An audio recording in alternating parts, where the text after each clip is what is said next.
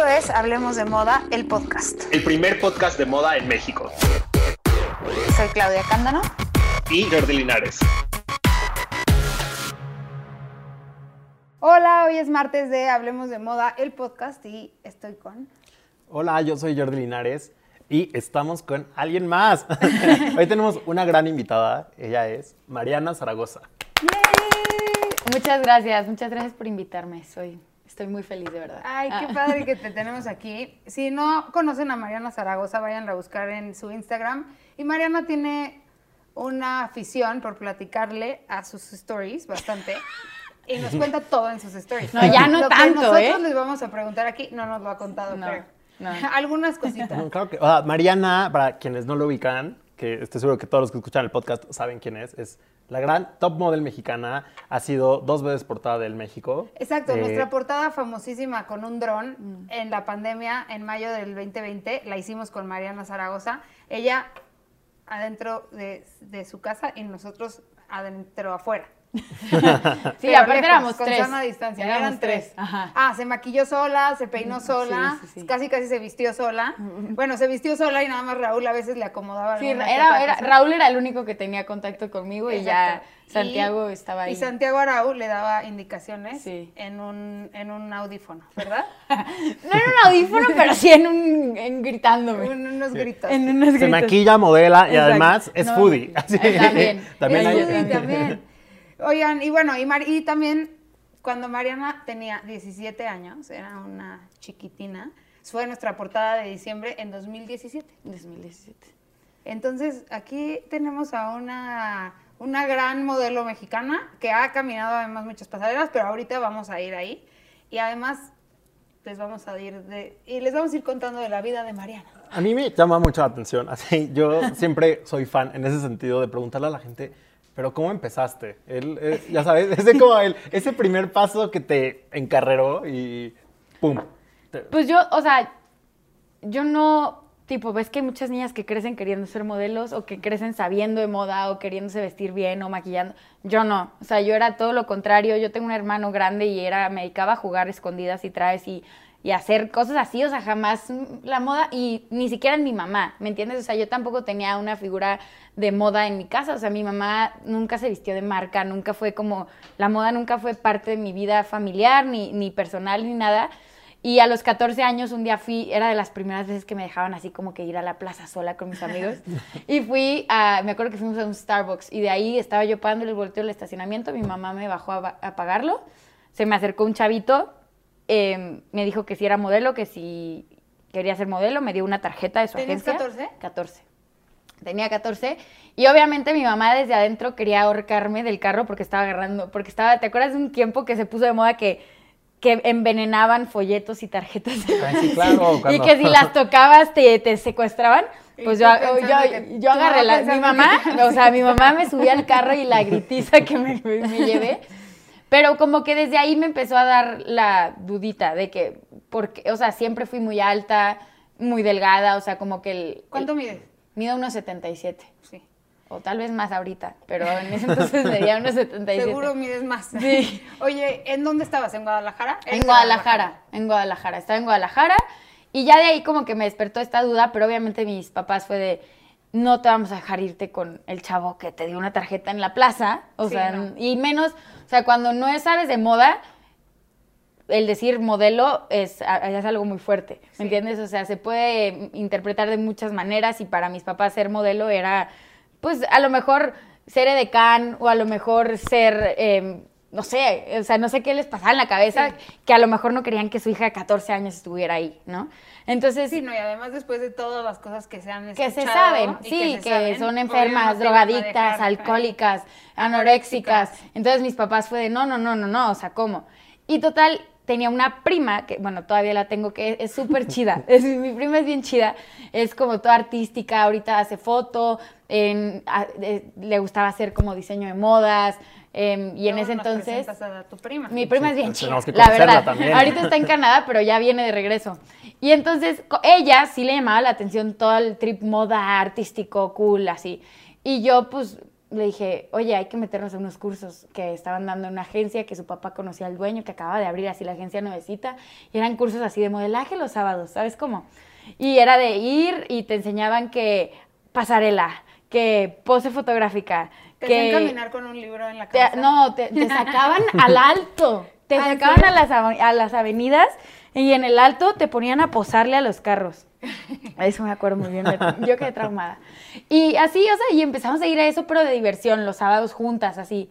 Y ya con esa agencia fue que empecé a hacer cositas, así como con diseñadores chiquitos en Guadalajara, que ahorita ya me da mucho gusto porque muchos de los que yo hice al principio, ahorita ya pues hacen cosas más grandes. Ajá. Y, y, rápido, ¿cómo son las clases de modelaje? ¿Qué- Pues- ¿Cómo son estas actividades? Pues Ya haz de cuenta. dijo una que es posar en el, En, en el, en el en el alto. Pero Sí, se sacan te con quita la pena. tacones. Claro, pero es que justo Sí. a mí lo que me daría es un oso. No, no son. Y aparte, pues, aparte, eh, o sea, Y te estás- dicen unas cosas tremendas. Sí, o sea, te están pitando, te están, o sea, estás en el alto, ¿me entiendes? O sea, tienes, estás dándole el derecho de decirte lo que quieran. Claro. Y también, por ejemplo, te ponían revistas y te ponían a imitar poses o así, y te hacían fotos y, y o sea, era más un acercamiento a qué es que lo que realmente es, ¿me entiendes? Es como cuando vas a, igual las clases de actuación, o sea, sí, te enseñarán lo que quieras, pero a la hora de la hora, lo Nada que lo aprendiste que en la es. escuela, Sí, no. es como cuando Sí. vas en la universidad y sales a trabajar y dices, ay, ay. Así no ay, ¿Cómo? Sí, ¿dónde?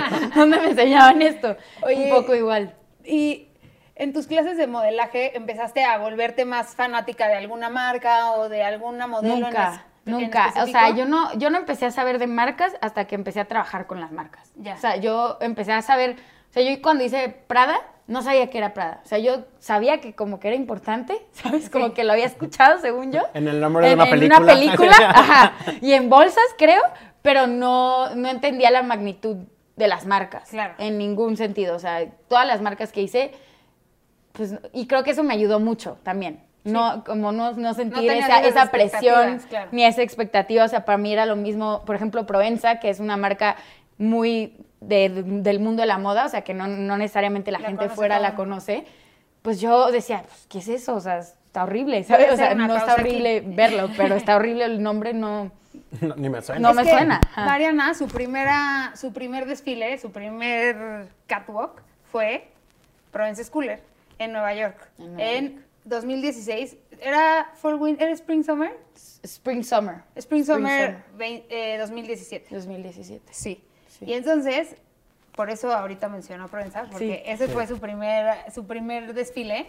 ¿Y cómo llegaste a tu primer desfile? Que además fue un hit, todo el mundo estaba gozando Sí. de que había Claro, una yo, ah, yo me acuerdo, eh, yo aquí en México, de estar recibiendo mensajes de la noticia de Provenza era, hay una modelo mexicana que caminó en Provenza. sí. Sí, y nosotros estábamos dando esa noticia. Raúl y yo estábamos en el show y me acuerdo que, que o sea, pasaste y yo te tomé una foto, ¿no? Pero como, No sabía, como Provenza sí. tampoco tenía, tenía sobre todo modelos jóvenes, entonces siempre les tomas fotos pues, por el look.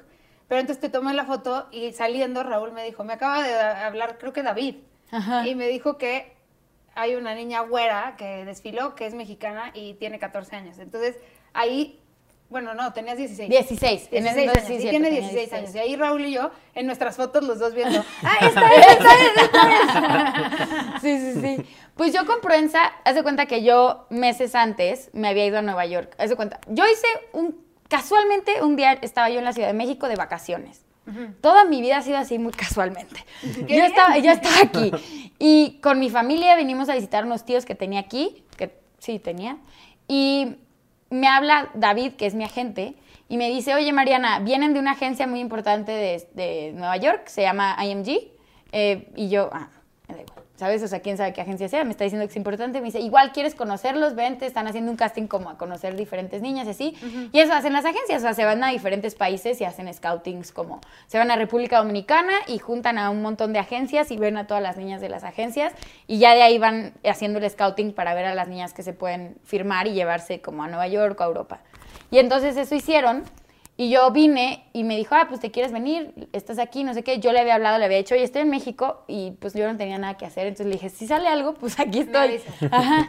Y pues salió eso y fui, conocí a los, a, los, a los de la agencia y tal y tal. Y me dijeron, no, nos encantas, este, nos encantaría trabajar contigo, pero estás muy chiquita. Tenía 14 todavía en ese entonces, estás muy niña y pues todavía no, no podrías trabajar muy bien fuera. Eh, la edad mínima ya legal para trabajar como modelo internacional es 16. Sí. Entonces me dijeron, pues, o sea, hay que keep in touch y todo, pero pues ahorita no le podemos mover, ¿no? Y ya, pues yo me olvidé, o sea, dije, pues todo bien, ¿no? No, me- no puedo hacer nada. Y, y en cuanto cumplo 16, me hablan y fue de, oye, ya tienes 16, ahora sí ya vente. Cumplieron. Cumplieron. O sea, que cumplieron y contaron. Dos, dos- Casi. dos años después. Sí, yo creo que se pusieron una alarma en su celular para recordarles. que Cumpleaños, Mariana. hablar- hablarle a Mariana Zaragoza, cumpleaños. Pues cumplí 16 y me dicen, vente a Nueva York un mes. Aquí yo, o sea, todo esto yo ahorita, o sea, yo desearía tener ahorita el conocimiento que tengo, haberlo tenido en ese entonces, ¿sabes? Porque yo cuando hice todo eso no sabía ni siquiera quién me estaba pagando, qué, de dónde estaba saliendo el dinero que me estaba patrocinan- patrocinando las suburbans que me recogían al aeropuerto, o los hoteles que duraba meses en un hotel de lujo en Nueva York y yo así, ah, qué buena onda, me lo están regalando, ¿sabes? O sea, porque en ese, o sea, cuando eres nuevo en algo, eres nuevo, o sea, no entiendes, ¿no? Y entonces me fui a Nueva York un mes con mi mamá. Nos quedamos en un, en un cuarto de un depa de una señora francesa en, en Manhattan.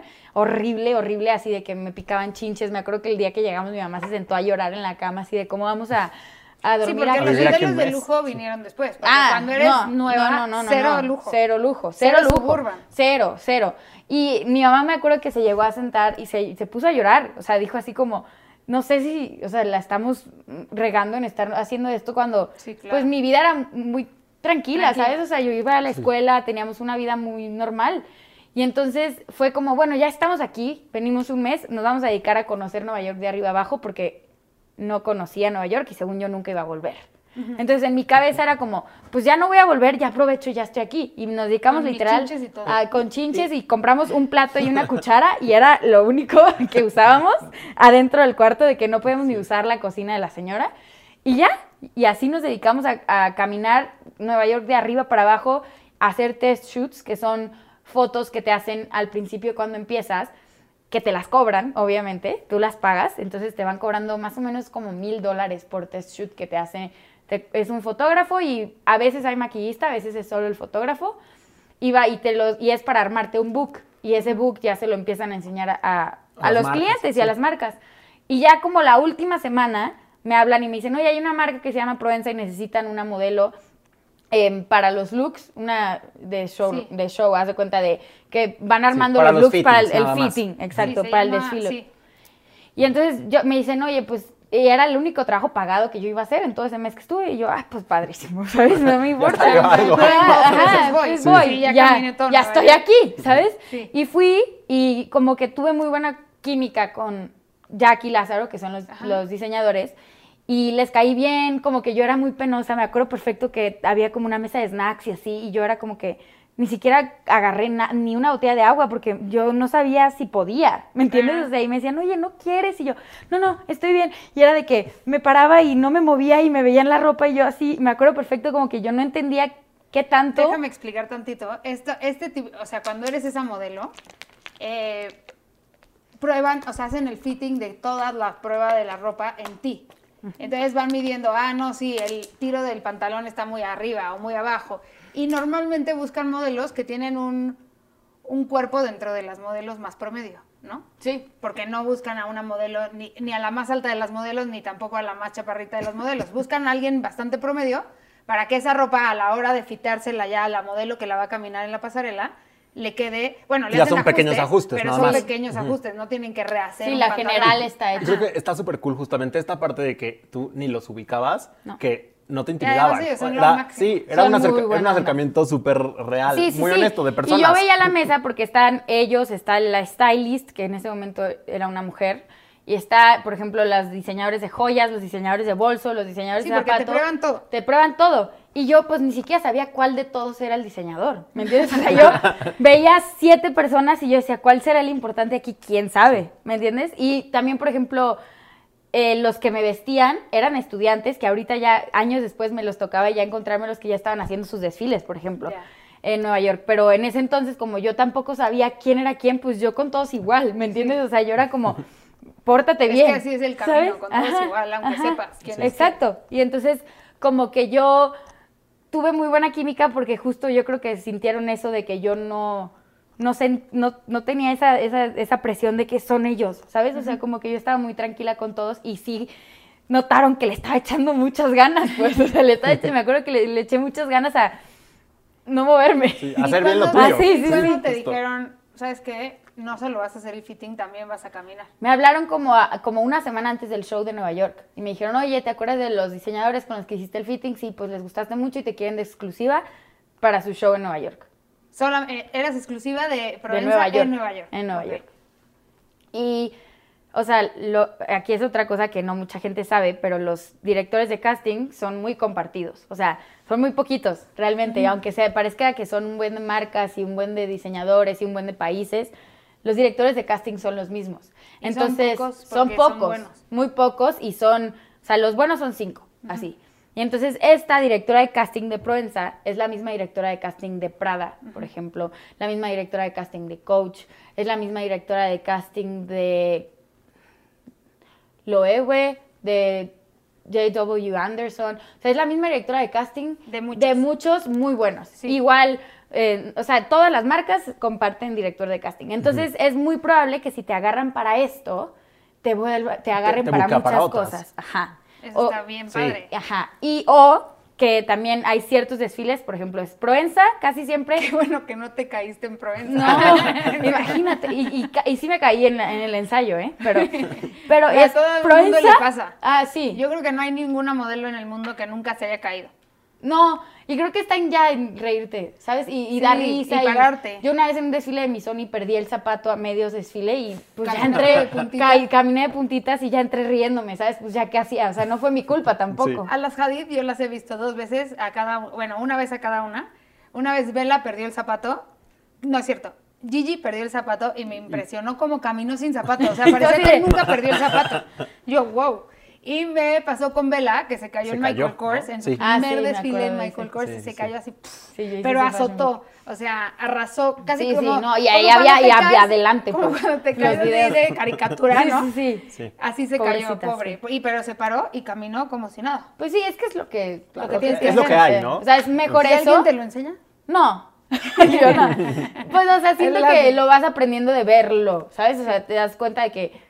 Y sí me tocó ver que había niñas que se caían y que lloraban. O, por ejemplo, una vez hice un desfile de Vera Wang y no sé si han visto los zapatos de Vera Wang, son son horribles. horribles. O sea, son los peores zapatos que me han puesto en mi vida. Y fue de los últimos desfiles que hice hace poquito, no fue hace mucho. Y eran unos tacones así. Nadie podía caminar, o sea, era imposible. Literal, te buqueaban solo si podías caminar con los zapatos. O sea, daba igual lo demás, te decían el casting, te ponen los zapatos y si más o menos dabas el, el que da- podías, Y te buqueaban. Y pasé la prueba y yo me acuerdo de que las niñas se metían al baño a hablarle a los agentes de que ya a punto del desfile de no puedo, no quiero, no puedo, se me tuerce el pie y era de esos que se te torcía tantito y ya al Y suelo. caía. Y se cayeron como seis, todas así, o sea, ves el desfile y se ven todas así. Sí, es horrible Sí. ver con malos zapatos, o sea, con zapatos Sí, sí, sí. killer Y es un error muy común, ¿no? Sí, Como- muy- como Pasa es mucho, Lo último en lo mucho. que piensan son los Y es zapatos. que además Y las tallas también. Sí. Es un error muy común no. de antes, porque ahora también la pandemia nos, al- bueno, o no sé si la pandemia y de antes y antes el normcore nos hicieron pensar, o por lo menos a los diseñadores los hicieron pensar en, no, pues esto no va con un tacón. Sí. Le voy Sí. a poner otro zapato, aunque se le salga el talón, pero ya no estás en un tacón, es distinto. Sí, Yo me acuerdo 100%. una vez Ahora hay desfiles con Crocs, con Birkenstock. Con Qué rico. tenis, descalza. Sí. descalza. Un día me acuerdo que estaba viendo las fotos de los desfiles que hay para ver los detalles, ¿no? O sea, entonces ves la, la bolsa de cerca, el zapato. Entonces estaba buscando para unas páginas de moda y me salen los, los pies de una modelo. Así. No, en un zapato buitón, me acuerdo perfecto. Todavía Marc Jacobs era el diseñador. El, el pie morado. Sí, sí, sí. El zapato, se le salía un poquito el tacón, los dedos se le veían apretados así horrible. Y yo, es que, o sea, ¿cómo Sí. voy a publicar esta foto? Esto es tortura china, o sea, era un horror. Pero me acuerdo de esa imagen y sí, siempre me fijo muchísimo en los zapatos que usan. Sí, en y es muy común, o sea, porque normalmente todas son la misma, el- la misma altura, la misma, el misma complexión y también la misma talla de zapato. Pero los samples, la mayoría, no, o sea, no los, no los pueden hacer todos de la misma talla. No. Entonces hacen, no sé, un 50% 39 y 40, que son la talla modelo, Ajá. y el otro 50% son 37, ¿Qué talla 38, yo soy 39 y medio, haz de Ay, qué suerte. Ajá, pero muy común que te pongan un zapato que no es el tuyo Claro. y es como, a mí al, al- al menos al principio era como, no, no, no, no voy a decir que no me queda, me cancelan. Entonces me lo metía hacia fuercísimas y era como, sí, sí puedo. Y aunque estuvieras con el dedo así cercenado, morado, rojo, entumido, pero pues era el zapato que había y si no iban a buscar a quien le, le quedara. ¿Y cómo te sentiste caminando esa primer pasarela? ¿Te- ¿Estabas nerviosa? ¿Lloraste? No, Eh, no, yo, no lloré. Me acuerdo que fui. Me acuerdo, o sea, es que me, me da mucha risa pensar lo que yo creía en ese Ajá. momento. O sea, yo me acuerdo que vi el catering y no agarré porque pensé que costaba. Me acuerdo que me, me, me hicieron el hair y makeup y había algunas que ahorita son muy mis amigas, que ahí las conocí. Entonces, como que ahí ya, pues tenía gente a quien, con quien estar y hablar. Estaba mi mamá conmigo y mi mamá, por ejemplo, ahorita tú le preguntas a cualquier director de casting, a cualquier diseñador, la conocen todos. Es que eso es algo padrísimo que quería comentar desde que contaste que te fuiste con ella un mes, que a ti siempre te acompañó tu mamá. Sí, hasta los eso fue muy 18. cool, que justo lo que decíamos, de estos prejuicios que existen sobre la industria, de pronto tú siempre estuviste acompañada Sí. y era muy padre. Yo me acuerdo sí. que todo el mundo ubicaba justo. Y legalmente tenía que, o sea, legalmente es o tu mamá o un booker de la agencia, Sí. pero tiene que acompañarte. Pero no es lo mismo tu mamá que un booker de la agencia. No, O sea, 100%. siento que al final, aunque el booker se, se El haga booker tu va a ser dinero. Sí, no. No es tu mamá. No, no, no, 100%. Y mi mamá siempre fue una mamá muy cool. O sea, nunca, porque hay unas mamás muy metiches que están ahí opinando y luego estresan y es como, deja Y a la gente trabajar. la mamá. Ajá. Mi mamá no, o sea, mi mamá solo es- existía, ¿me entiendes? O sea, se sentaba y si le decían, ay, no hay sillas, pero siéntate en el piso del backstage, se sentaba. O sea, como que mi mamá nunca fue una mamá, Eso que dices del backstage, nunca hay sillas en el nunca. backstage. No, es el piso. El Es piso el es piso de silla. tu silla. O si te o no van a te maquillar. sientas. o no te te- o si te maquillan, pero, Pero si las no- modelos todas están En el o sea, están En el sentadas piso. en el piso entre los racks. Sí, sí, Sí. sí. Y así, y, y como que me acuerdo que salí y de ahí nos fuimos a Chelsea Market a comer un sushi que hay que me gusta. Y como que empecé a ver, así que me etiquetaban muchas cuentas, así yo de, y periódicos. Me acuerdo que empezaron a salir notas y revistas y cosas y yo, mamá, ¿qué hice? O sea, ¿qué hice que? ¿Por qué la gente está haciendo tanta...? O sea, ¿no tenías conciencia que eras de las pocas mexicanas No. caminando en un show de una marca? No. No. Wow, eso es qué interesante, porque Sí. creo que hay un gap bien grande de modelos, ¿no? De tu, bueno, yo en tu generación cuento a Chris y así, a Chris Picone, pero antes de eso, o sea, creo No, que desde Elsa años. Benítez no había nadie. Fue todos los 2000 estuvo hubo un gap, hubo de un gap de modelos, modelos mexicanas sí. que le estuviera yendo Y creo realmente que bien. tiene mucho que ver con el- el- la escuela que nos dan a las modelos en México. Te, te- te siembran mucho miedo de viajar y te siembran mucho, eh, híjole, sí vete, pero pues a ver qué y no te prometo nada y vas a tener que hacer esto y vas a tener que y tienes que estar así y si no mides esto no sirves y si no pesas esto no y si no te queda no y como que te siembran un miedo que dices no pues mejor No voy. Mejor me quedo. ¿sabes? O sea, como que es, eh, siento que es mucho la, no sé, la industria en México como que, y ahorita ya cambió muchísimo, pero cuando yo empezaba Pero era eres mucho consciente así. que gracias a ti y tu generación de modelos esto cambió, porque Sí, antes yo no creo era que así. eso 100%, sí, o sea, como Qué que padre. ya le abres el panorama a otras niñas atrás que dicen, ok, no está tan imposible, ¿sabes? Sí, o sea, sí, sí suena imposible, pero sí se puede, o sea, 100% se puede, 100% hay agencias buscando niñas mexicanas, eh, 100% hay marcas que, eh, que potencialmente te pueden buquear. Y, y después de Nueva York, ¿qué siguió? Prada, Milán. Prada, me, me, me- me dijeron, te vas a ir a Milán, pero no es seguro. Que te, Prada, me dijeron, es una marca muy buena, eh, muy importante en Milán, y yo, ah. Y me dijeron, te vas a ir a Milán, pero no es seguro que te buquen. O sea, te- sí te van a pagar el vuelo, sí te van a pagar el hotel, a ti y a tu mamá, pero no es seguro que te buquen. De hecho, lo más probable es que no te buquen. Y no, por favor, Mariana, no le digas a nadie, eh, porque Prada es la marca que tiene la mejor fama de eso, de, de cancelar niñas de última y de ya estás en la fila para salir y no le gustó el zapato, te saca de la fila y no saliste. O de, o sea, es la más difícil, es la más más difícil de hacer. Y Prada. siempre tiene. Era una prueba de siempre- Sí. Ajá, y tiene muy poquitas top. O sea, como que Y siempre muchas nuevas. y muchas nuevas. Porque justo eso, yo creo que las top ya las ve muy vistas. Sí. ¿No? Sí, sí, sí. Y le gustan que se A vean niñitas, nuevas. Y, y las tops son las mismas de siempre. Mika, Kiki, así. Ajá. O sea, las mismas Vela. 10 de siempre. Y Bella y Gigi las empezaron a agarrar después.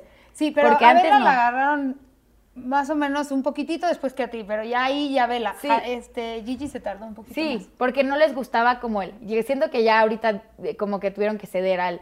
ok, tenemos que agarrar estas que, solo la modelo model. vende. Al factor influencer, Exacto. ¿no? Celebrity Pero siento que era esa marca que no lo hacía. O sea, que de verdad agarraban modelos por ser modelos y ya, y por eso querían niñas nuevas que no tuvieran como el nombre ni nada. En plan maniquí también. En plan maniquí, totalmente. Y me hablan y me dicen esto y me fui a meter a la oficina de Prada cuatro días completos a ver si me necesitaban. Así de que sentada en las sillas, yo haciendo tarea, me acuerdo que estaba leyendo Romeo y Julieta, y no hacía nada más que esperar. O sea, nada porque nunca, nunca me hablaban. Y era un nervio de saber, o sea, decir, o sea, llevo aquí cuatro días metida y ni Y no siquiera sé si voy a hacer algo aquí o si nomás vine a sentarme aquí a pasármela. Y entonces me acuerdo que estábamos, em, para ser exclusivas en opción éramos como seis, siete niñas. Y de la nada al día siguiente sale con dos la directora de casting y, no, pues ya te puedo decir gracias. Y yo así, ¿cómo? O sea, ¿cómo que ya se va así nomás?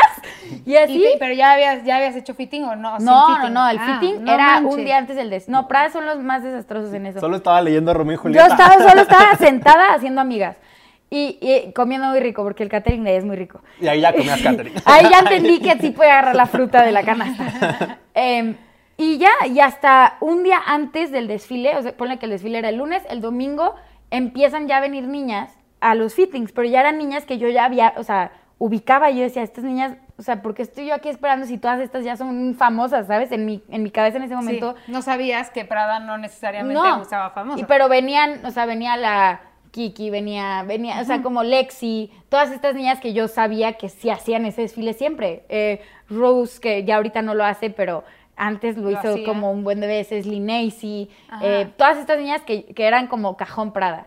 Y yo pues nada más las veía y les probaban y salían y confirmada, eh, no sé qué, confirmed, y ya le, le hablaban a la gente, sí, yeah, she's confirmed y no sé qué. Y yo ahí... Y leyendo medio Y yo lento. espe- no, y ahí ya no si estaba leyendo. Ahí ya dejé de leer. Vas a reprobar. No, no, no. Y ya nada más veía, o sea, veía así a lo- al fondo a la directora de casting rompiendo compos de niñas, que compos es como la tarjetita Sí. esta. Sí. Rompiendo compos y tirándolos a la basura y yo, ahí está el mío. O sea, y ya se fue el mío. Ya lo tiró, ya ahorita que me diga, ya que me vaya.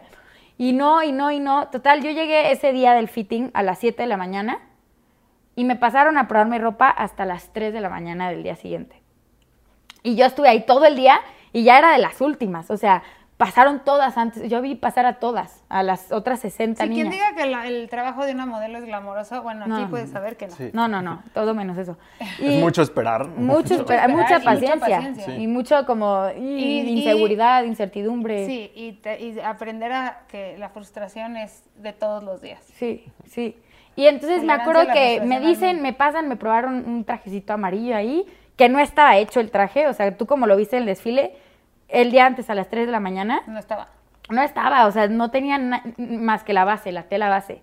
Y ya me le pusieron ahí las tel, el- los plumas, las flores, no sé qué. Y ya me dijeron, vete a tu casa. Le hablé a mi agente y le, le dije, oye, ya me mandaron a mi casa, ¿qué, qué procede?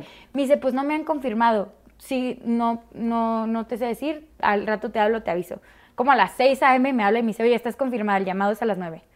Voy al llamado. Dormiste tres horas Sí. y corriste. Y luego había una, un 50% Qué de emocionante probabilidad. estás confirmada. O sea, son las palabras, o sea, viste música para tus Pero en. Prada me dijeron, estás confirmada, pero Prada nunca es seguro, así es que no le digas a nadie, así es que no pongas nada, así es que mejor no digas nada, hasta que ya, o sea, Prada no sabes hasta que caminaste. Sí.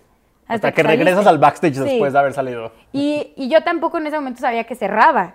Entonces yo supe que cerraba hasta que empezaron a formar a todas las niñas y que no dicen mi nombre. Y yo dije, no, pues Ya valí, ya cancelada. del- ajá. Y ya que soy la última, y me acuerdo que mi mamá me contó que ella estaba en el backstage viendo la- el desfile en las pantallas, porque les ponían pantallas a las mamás, porque hay muchas mamás en el de Prada porque son muy niñas Porque todas. están chiquitas. Ajá.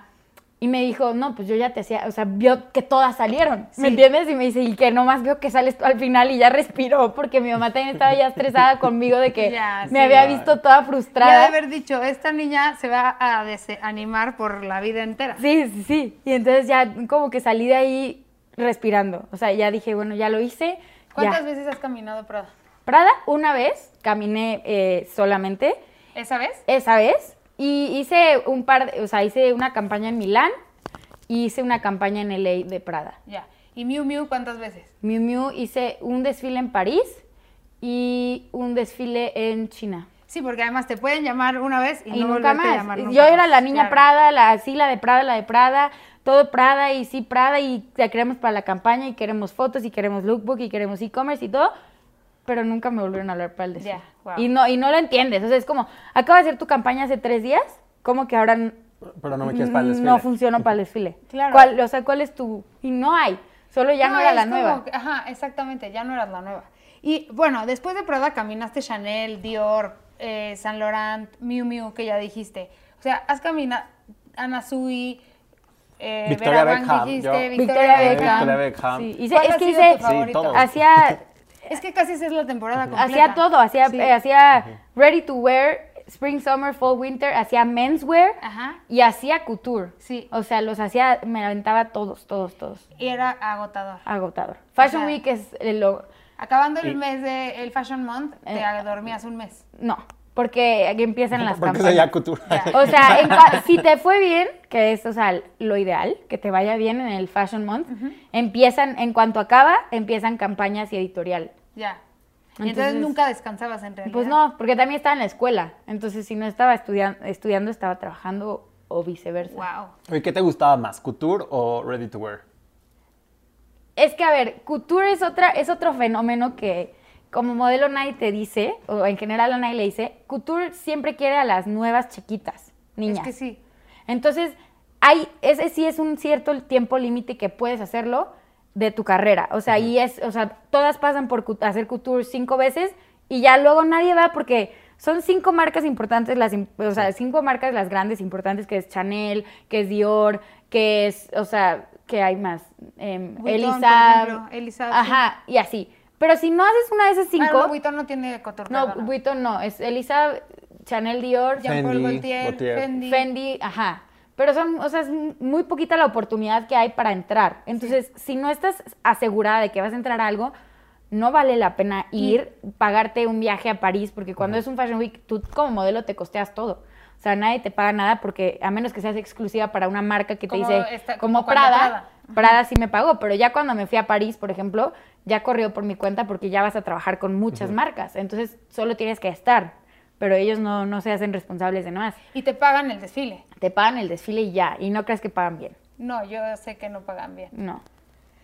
Oye, y bueno, y por eso es tan, eh, por eso todo el mundo habla de las modelos mejor pagadas, ¿no? Porque el desfile no te lo pagan bien, pero quizás La la de campaña. ahí viene la campaña que esa sí te la pagan bien. Sí, pero Depende de cuánto tiempo lleves ahí. y de tipo las campañas más que más quieres hacer son las que menos te van a pagar. Claro. Entonces, lo que realmente vas a hacer dinero es en las cosas comerciales. Claro. O en beauty o en belleza, por ejemplo, perfumes, maquillaje, eso hay mucho dinero ahí. Eh, pero, por ejemplo, te digo, cuando yo hice la campaña de Prada, que fue a los 3, 4 días de la primera que hice en Milán, me pagaron nada. O sea, nada, nada. Pero era Prada y tenía no te que alcanza hacerlo. para costear tu viaje No, a París. cero, cero, cero. Y Ya. menos, sí, no. Oye, bueno, estuvo duro el ritmo de trabajo, fue muchísima, muchísimo desgaste y de repente te fuiste a vivir a Nueva York. Sí. Me fui, em, yo, o sea, yo tenía un ritmo de trabajo muy, muy, muy agitado. O sea, todo el tiempo estaba haciendo algo y había días que estaba un día en Japón, te duraba una semana, luego dos días en Roma, luego me venía a México tres días, luego me regresaba a Milán cuatro días, luego me iba a Par- así vivía. O sea, yo vivía en el avión. Todo el mamá tiempo. contigo? Hasta que cumplí 18, sí. Sí. Mi mamá conmigo sí O se sea, aventó dos años mucho. diarios. Mucho. O sea, y esos eran, fueron los años como más pesados porque luego ya me mudé a Nueva York y era más fácil porque estás más cerca de todo y estabas, había muchas cosas que podía hacer ahí. Y luego se viene la pandemia que entonces se apagó muchísimo todo el mundo de la moda y todo en general el entretenimiento. Enentonces, Te regresaste. y me... re- no, o sea, yo me mudé a Nueva York eh, terminando la prepa. En cuanto terminé la prepa fue como mis papás me sentaron y fue, bueno, ¿quieres ir a la universidad?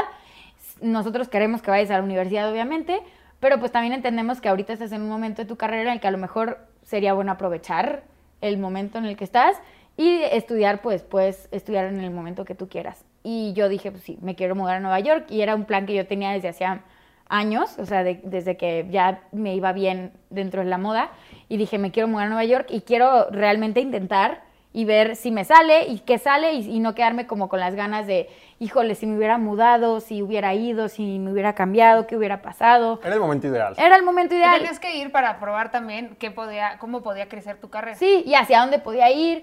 Y yo, o sea, como que yo en el fondo siempre sabía que eso lo iba a usar para más, ¿me entiendes? O sea, yo nunca en mi cabeza fue como solo quiero ser modelo y ya. No. En mi cabeza yo siempre fue como que ahorita es- estoy Ahorita creciendo en el modelaje, pero déjame empiezo a hacerme un canal de YouTube y déjame empiezo a, a hacer, ¿sabes? Como que yo siempre eh, tenía como esta espinita de no solamente quiero estar haciendo esto, porque yo también entendía el lo incierto y lo Y que tiene estresante caducidad y que, y que tenía una caducidad y que yo era como voy a aprovechar todo lo que esto me está dando ahorita para poderlo usar en algo más, ¿me entiendes? Entonces yo me mudé eh, y duré allá dos años. Fueron dos años muy duros, la verdad. Eh, fueron dos años que me, que me dejaron mucho de aprendizaje. Fueron la, primera vez que yo vivía sola en mi vida. Ajá. La primera vez que yo estaba en un país fuera de toda mi familia. La primera vez que yo estaba, o sea, en general, to- mi primera vez de todo. ¿Me entiendes? O sea, yo estaba, venía de vivir con mis papás, de llegar a mi casa después de la escuela y ver a mi- toda mi familia, mis amigos, a irme a no hacer nada, o sea, a estar sola, a ver qué hacía, a no tener, porque también es una chamba que no tienes chamba diario, o sea, Claro. no es algo, no es algo como Sí, de te tienes 9 que to buscar, 5, exacto, te y tienes que buscar cosas que hacer porque Y tienes que mucho cuando tienes libre. trabajo, tus tiempos Exacto, interfieren con tu vida personal sí. completamente. Ajá, Y tienes que estar, o sea, yo no sabes la cantidad de viajes, vacaciones que me tenía que ir, literal, para ir a trabajar. Porque, pues, ah, te salió este, esta campaña y estás en Disneylandia, no nos importa, o sea, la campaña es en tres días, Sí, te vienes. y es como, pues, no puedes hacer nada que ocupe tu vida al 100, pero tampoco puedes no hacer nada porque tienes mucho tiempo libre. Sí, claro. Se nos está acabando un poco el tiempo, pero quisiera que nos cuentes tantito. O sea, ya viviste en Nueva York y Sí. cómo te fue en Nueva York viviendo y siendo modelo. A- O sea, a pesar de lo que cuentas que estuvo duro. Sí. Pues, o sea, como modelo fue bien, o sea, yo tenía, o sea, Nueva York es una ciudad que me encanta y la cosa fue que en ese momento yo hice muchos cambios también en mi carrera, cambié de agencia porque mi booker se fue a otra agencia, mi booker era la booker de Kaya Gerber. Entonces Kaya se cambia de agencia y se lleva a mi booker. Y entonces yo era muy unida con esa booker y entonces yo también me cambié de agencia porque no no era tan unida con los que quedaban y al final si no eres unida con el booker no sirve. Necesitas ser Entonces fue claro. como que me cambié de agencia una semana antes de un Fashion Week y era una presión de que tienes que demostrarles que sí, que, que aunque no estés con ellos, hiciste cosas y fue el Fashion Week que hice Oscar de la Renta, Vera Wang, hice. Ana Sui, ajá. Y fue como que una, se convirtió un poco en más presión, también en cuanto dejó de ser hobby y empezó a ser ya mi vida, eh, dejó de ser tan divertido como lo era antes, ¿no? Claro. O sea, como era, ay, bueno, voy, voy a París y ahorita regreso a la escuela, ¿sabes? Y ahora ya era, voy a París y luego me regreso a no saber qué tengo que hacer, ¿me sí, entiendes? tengo que buscarme qué me qué va a pagar, ¿no? Exacto. Claro. Y en ese momento yo también como que empecé a, a sufrirle un poco al tema del tiempo libre y me metí a estudiar. Me metí a estudiar actuación en las noches, iba a una escuela en Nueva York y en el día trabajaba y en la noche estudiaba. Eh, y ya, y así me la viví dos años, pero pues fueron, o sea, también se vino la pandemia, que fue lo peor para, para mí. Ajá. 100%. Y, y entonces fue como que ahí sí, enciérrate sola en un departamento chiquito, porque ya todo es chiquito. Y empecé con cuestiones de ansiedad, de depresión, de atracones, como muchas cositas emocionales, mentales, que yo también no había, eh, no había volteado a ver nunca en mi vida porque estaba todo el tiempo En No tenías ni tiempo de pensar en las cosas. o sea, entonces en ese 14 a momento, los- ajá. ¿Cuántos años tenías ahí? ¿20? 20, de 18 19, 20 yo creo, Sí. 19, 20. Y entonces, pues me cobró factura, ¿no? Todo lo que no había, como no le había dado la atención Claro. durante los años. Y te regresaste a México. Me regresé hasta, me, me empecé a, hablé con una mi agencia de México y les dije quiero empezar a actuar, eh, quiero que ahora sí empiecen a mandarme castings. Y empecé a hacer castings, o sea, muchos, en línea, eh, que, que pues nadie sabía, o sea, yo esto lo hacía como, yo seguía trabajando, yo seguía, o sea, la- de hecho la última campaña que hice me la hice tres días antes de venirme a hacer mi primer proyecto de actuación, que fue una de Ana Sui que hice hace poquito. Y así, o sea, yo seguía trabajando bien hasta que me salió algo, me vine. Y fue como, es mi momento perfecto, como que estaba yo nefasteada de, de, o sea, llegó un punto en el que necesitaba un break, necesitaba un break de todo, eh, ya no lo estaba sintiendo como antes de disfrutado, entendía mucho mejor lo que era, entonces también Claro. era más fuerte. Y empezaste, a- y entonces te viniste a un proyecto de actuación y trabajaste en eso. Hice una serie, ajá. Hiciste una serie. Y en ese inter hubo, o sea, algo que queríamos platicarte. Bueno, decidiste como ya apartarte del, del modelaje Sí, un rato. un rato. Sí. Y en ese inter caminaste Ben- Benito Santos, creo que fue, o fue en Guadalajara un... Sí, hice, o sea, es que yo nunca dejé de... No, pero es que En el voy de al- México sí participabas, sí, ¿no? Hay, Sí, uno- hay un desfile al que fuiste y que todo, y hubo- empezó muchísimos comentarios de, Ah, ay, sí. ¿qué Ah, le pasó a Montserrat Mariana? Meseguer. Y que Eh, Monser- que- mm, y te Montserrat Mese- sí, fue en en Puebla, un. Fashion Week Ah, de Puebla. en Puebla, sí. y te empezaron a hacer body shaming. Nunca me había arrepentido tanto de hacer algo como ese. Como Es ese- que ese estuvo fashion duro. ¿no? Porque yo lo hice por amor al arte. O sea, no lo hice ni por lo que me pagaran, ni Claro. lo hice ni por nada. O sea, no era algo que yo nece- necesitara hacer, ¿me entiendes? O sea, lo hice Tú ya porque... tenías otro trabajo. Sí, yo lo hice porque es algo que me gusta, ¿me entiendes? Me- Y además- y me gusta. Y a todos y, en Fashion Week México les emociona cuando tú caminas. y tengo muy en buena relación con mucha Todos gente. te estamos esperando, Sí. sí, en Fashion Week. Entonces eso era como importante. Y de repente, pum, Y explotó el yo había, haz de cuenta que yo hablé, o sea, yo sufrí, sufrí de atracones, ¿no? Que fue lo que me hizo subir de peso, que fueron atracones de ansiedad muy, muy fuertes. Ajá. Y entonces yo, ya una vez que estaba como en una clínica y tal, porque fue cosa de, de Claro, porque en además clínica. con una exigencia de tengo que estar flaca Ah, porque no, si no, sí, no puedo era trabajar. esa mi, mi- Claro. O sea, yo era muy obsesiva. Ah, Claro. O sea, al final ya No, yo me acuerdo en el viaje que hicimos juntas de Ah, Cartier, pues. Ah, ahí. que no comías, o sea, no es que no comieras, sí comías un poco, pero todo el tiempo hacías ejercicio, en la mañana y en la noche. Sí. Y le echabas la culpa al jet lag y yo te decía, no, espérate, pero yo No, tanto y era de ejercicio". que no me podía comer, o sea, no podía ir a un restaurante, o sea, tipo yo viajaba a Europa y me llevaba mis toppers con la comida medida, pesada, así de que muy obsesivo. Y eso, o sea, la obsesión es lo que te lleva a, a, a perder, o sea, no hay balance, pues no hay balance. Sí, y ya te no- ya llevó no a está lo- sano cuando al- se vuelve obsesivo. No, no, y era mi obsesión máxima, o sea, no podía ir a un restaurante o no podía ir a un viaje ni siquiera porque me, ¿Era me tuyo frustraba o alguien pensar decía, si engordas no puedes caminar? me lo llegaron a decir de que, oye, tienes que empezar a bajar cadera, que yo ahorita veo lo que mi cuerpo en ese entonces y digo, no puede ser que alguien tuviera el valor de De decirle a una niña así Sí. que tenía que bajar de peso. No. Pero en mi cabeza pues te lo crees, es una niña con adultos que te están diciendo qué tienes que hacer y yo me lo creí y me decían así como, no, pues eh, si te da hambre una almendra y una manzanas y así y, y, pues como ¿Y no que... te sentías mal? O sea, físicamente no te sentías como No. que te faltaba comer. No, porque comía lo suficiente, ¿me entiendes? O sea, Claro. comía lo suficiente y no comía más. Entonces, es que si estoy viendo fotos de Mariana y estabas, sí, ¿cómo se atrevían a decirte que te ahí me decía, o sea, yo ahí, o sea, yo soy una persona flaca naturalmente, ¿me entiendes? O sea, cuando yo empecé a modelar, era mi cuerpo, no había ¿Y hecho una dieta normal? y comía normal. Fue cuando yo empecé a querer eh, que me dijeron, ay, tienes que empezar a bajar, que no tenía que empezar a bajar, en lo Y más mínimo. el Y ahí fue que yo quise empezar a cambiar las cosas y fue cuando se fregó y ya fueron los atracones y tal, que fue que me tuve que apartar.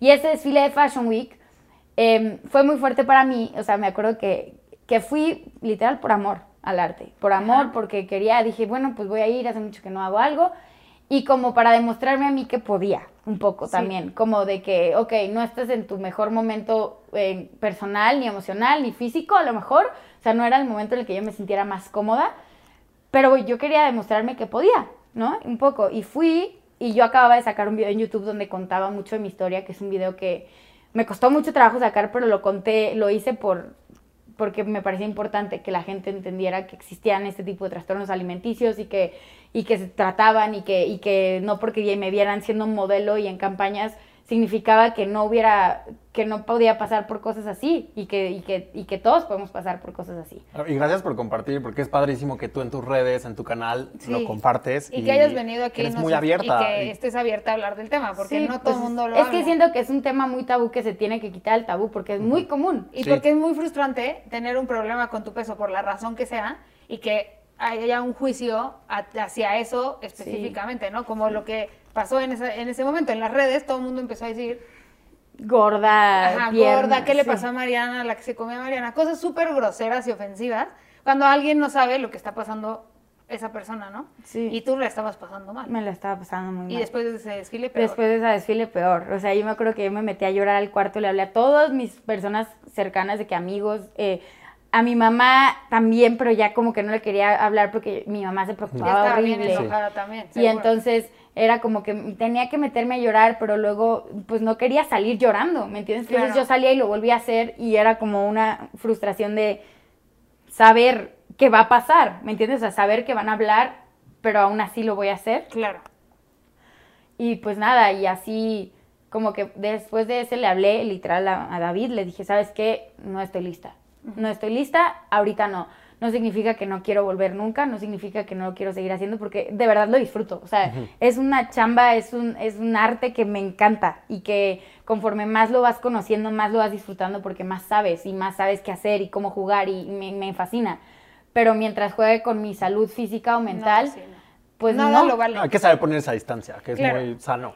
Y ahora estás como en un tema activista sobre el body neutrality que nos decías ahora, que hiciste este, estos videos de YouTube y tal. ¿Y qué, haces? O sea, ¿cuál es tu, tu iniciativa o qué estás buscando hacer y, y- y qué estás haciendo contigo para poder aceptar ese body neutrality? Pues mira, para mí fue un tema de, de, o sea, como que yo, para empezar, fue un tema de que yo dije voy a hablar. Y mis papás siempre fueron, Mariana, ten cuidado, o sea, porque mis papás siempre han sido esas personas súper conservadoras en no salgas vulnerable porque te van a lastimar, ¿me entiendes? O sea, mi mamá nunca quería que yo dijera... Bueno, y tienen un punto. tienen un punto súper válido. Pero Porque para ya- mí... Bueno, ya te lo demostró la vida un poco. ya me lo demostró la vida totalmente. Pero para mí era como, no me importa, o sea, lo que me pueda llegar a lastimar a mí ya en este punto, sino que eh, para mí es más importante lo que puedo tomar de esto y hacer. En darle un sentido a eso que pasó. O sea, ya lo viví, ya lo, ya me pasó, ya fue, ya lo, ya lo, lo tengo dentro de mí, ya es algo que de verdad eh, me, me- no Me apasiona, pero sí lo tengo muy presente. O sea, es algo que de verdad cambió mi vida por completo. Y entonces para mí es como no lo voy a callar, ni lo voy a esconder, ni lo voy a minimizar, sino que lo- le voy a dar la voz que tiene que tener, porque el trastorno alimenticio por atracón es el trastorno alimenticio más común que existe, más que la anorexia, más que la bulimia. Solo que como no le damos la importancia, porque la persona es muy difícil que se llegue a ver enferma físicamente, que digas, ay, tiene un trastorno, entonces no se habla ¿Y de él. funciona ¿Y cómo funciona un atracón? Digo, para alguien que lo hace y Un no sabe. atracón es perder totalmente el control sobre la comida Y comerte comer todo. pero con todo me refiero a no, ay, comí mucho, me comí una pizza, ja, comí de más. No. Me refiero a te comes cosas que jamás te comerías solo porque las tienes enfrente y, y ni siquiera piensas que te, o sea, te puedes comer 50 donas. Así. Y cuando antes ni siquiera te comías una dona, ¿Y qué pasa después del atracón? te sientes muy mal físicamente y emocionalmente. ¿Y vomitas Muy- o no? No, no. Se queda en Se ti. queda en ti, totalmente.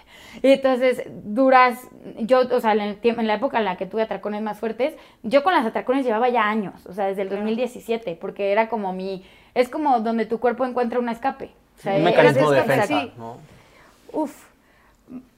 Mariana, qué bueno que nos estás contando esto para que las niñas que lo escuchan y también nadie, nadie, nadie puede decirte que tu cuerpo no está bien. No, y para mí ha sido un tema, te digo, o sea, como, ok, no, sí subí de peso y no, no me siento cómoda. Entonces, ¿cómo puedo hacerle para llegar a un punto en donde yo me sienta cómoda por mí, para mí, para, para yo poder estar a gusto con mi ropa, con mi, con- Contigo. conmigo, punto?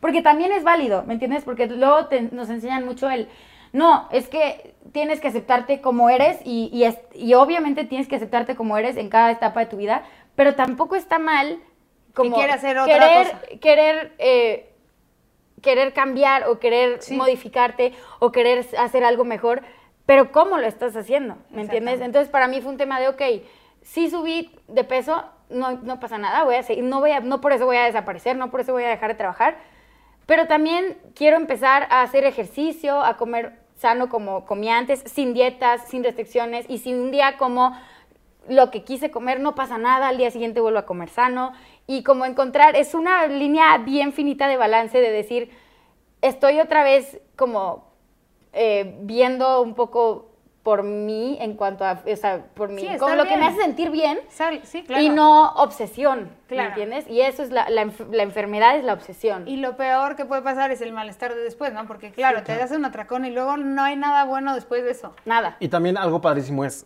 justo cómo decidiste ver antes por tu salud mental.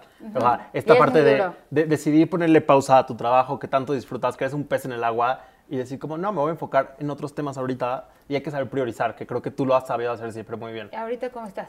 Bien, ahorita la verdad estoy muy contenta. em, estoy, o sea, fue hace lo de que te digo que fue pausa, modelar, no quiero, fue meses, o sea, tres, cuatro meses que, que de todas formas agradezco porque hice cosas de actuación y proyectos de cosas que para mí es mucho más incómodo actuar que modelar porque en modelaje yo sé que lo sé hacer y actuar es como, mm, soy la nueva, la que no sabe, lo que no... Pero igual me divierte mucho y es algo Pero que... yo ya te vi en tus redes sociales que ya estás como pez en el agua también en la sí, actuación, ¿no? te me gusta, o sea, es como que me gusta mucho, em, pero... Y desenvuelta eres, ya lo vimos en este Desenvuelta soy, soy, soy, soy. Eh, buena para hablar también.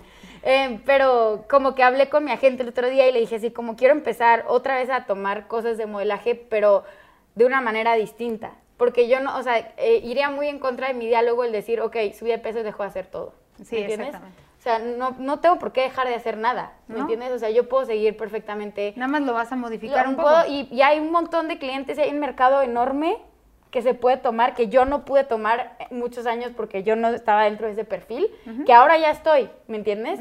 Y que puedo tomar y que puedo seguir haciendo, y, pero ahora es como, ya no, mi vida no va a ser el modelaje, mi vida va a ser primero mi vida, mi familia, mis amigos, lo que me hace feliz, la actuación, el El modelaje. modelaje podría ser tu hobby. El sí, o sea, que vuelva a ser parte de mi vida, pero no solo eso mi vida, ¿me entiendes? Ay, Me encanta. Pues qué padre y, que, y mil gracias Ah. por contarnos y No, platicarnos ustedes. esto. ¿Quieres que digamos un favorito de Yor? Has estado muy callado porque Mariana habla bastante. Ay, no, claro, porque yo estoy muy... me callo. interrumpo todo el tiempo. Yo estoy muy interesado escuchando Sí, no, todo. está increíble. Eh, ¿Quieres que digamos un, Un momento favorito de Mariana. favorito de Mariana? Eh, me gustó mucho un rodarte, como que tenía muchos looks, flo- con Mm. Flores, muchas flores sí. en la cabeza. Eh, es que soy, soy muy fan de los accesorios en la cabeza, ya no Dior. y, y justo también, esto me lleva también a un Dior Couture que hiciste, que también traes como Ah, un, un antifaz, antifaz, padrísimo sí. de tul. Esos momentos me gustan mucho, te veías guapísima. Sí, a mí también son A mí mis mi favoritos. momento favorito de Mariana es Provenza, porque esa fue la primera vez que la vi caminar y me emocionó. ¿Y tú, Mariana, cuál es tu momento favorito de ti en... Coincido contigo, Rodarte y Dior, esos me, me gustan mucho. Eh, pero también, por ejemplo, el de Prada, como que creo que fue un parteaguas muy importante en mi carrera. Ajá. Qué padre. Pues bueno, y mi momento favorito de Mariana es Mariana ahorita, libre de, de esta, de esta obsesión y más feliz, seguramente. Mucho más feliz, sí. Qué bueno. Pues esto fue Hablemos de Moda el podcast. Gracias, Mariana. Gracias, John. Gracias. gracias. Hasta el próximo martes. Bye.